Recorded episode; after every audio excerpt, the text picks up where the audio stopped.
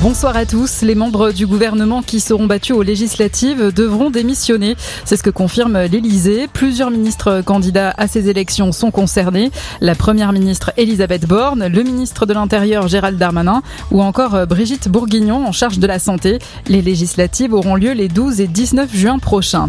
Le ministre des Solidarités, lui, nie en bloc les accusations de viol dont il fait l'objet. Deux femmes se sont confiées à Mediapart. La première a déposé une plainte en 2017 qui a été classée sans suite. La deuxième a alerté l'Observatoire des violences sexistes et sexuelles en politique. Elisabeth Borne a réagi en affirmant que si la justice était saisie, le gouvernement en tirait toutes les conséquences.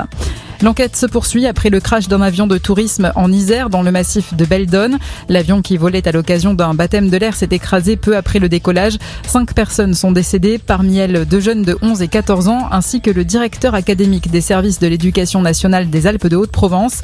Dans un communiqué, le ministre de l'Éducation nationale fait part de sa grande émotion et de son immense tristesse. Je cite.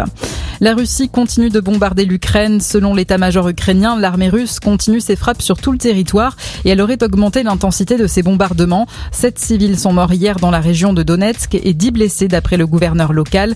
Le président ukrainien s'exprimera demain en visioconférence devant le forum économique de Davos. Il devrait en profiter pour demander aux pays étrangers de fournir à Kiev plus d'aide financière et militaire.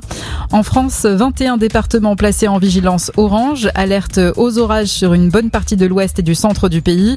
De la façade atlantique au département du Rhône, de fortes rafales de vent sont attendues jusqu'à 110 km heure et de la grêle par endroits.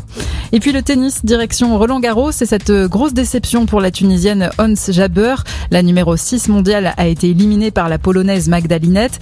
C'est déjà fini aussi pour l'Autrichien Dominique Thiem, sèchement battu par le Bolivien Hugo Delienne. Très bonne fin de journée à tous.